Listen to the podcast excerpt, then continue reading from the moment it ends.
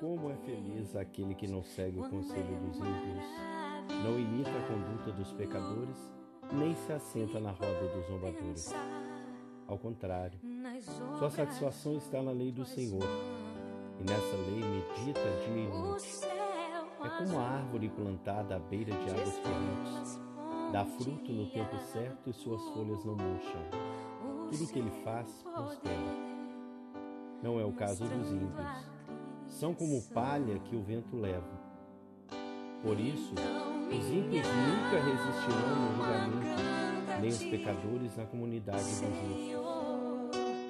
Pois o Senhor aprova o caminho dos justos, mas o caminho dos ímpios leva à destruição.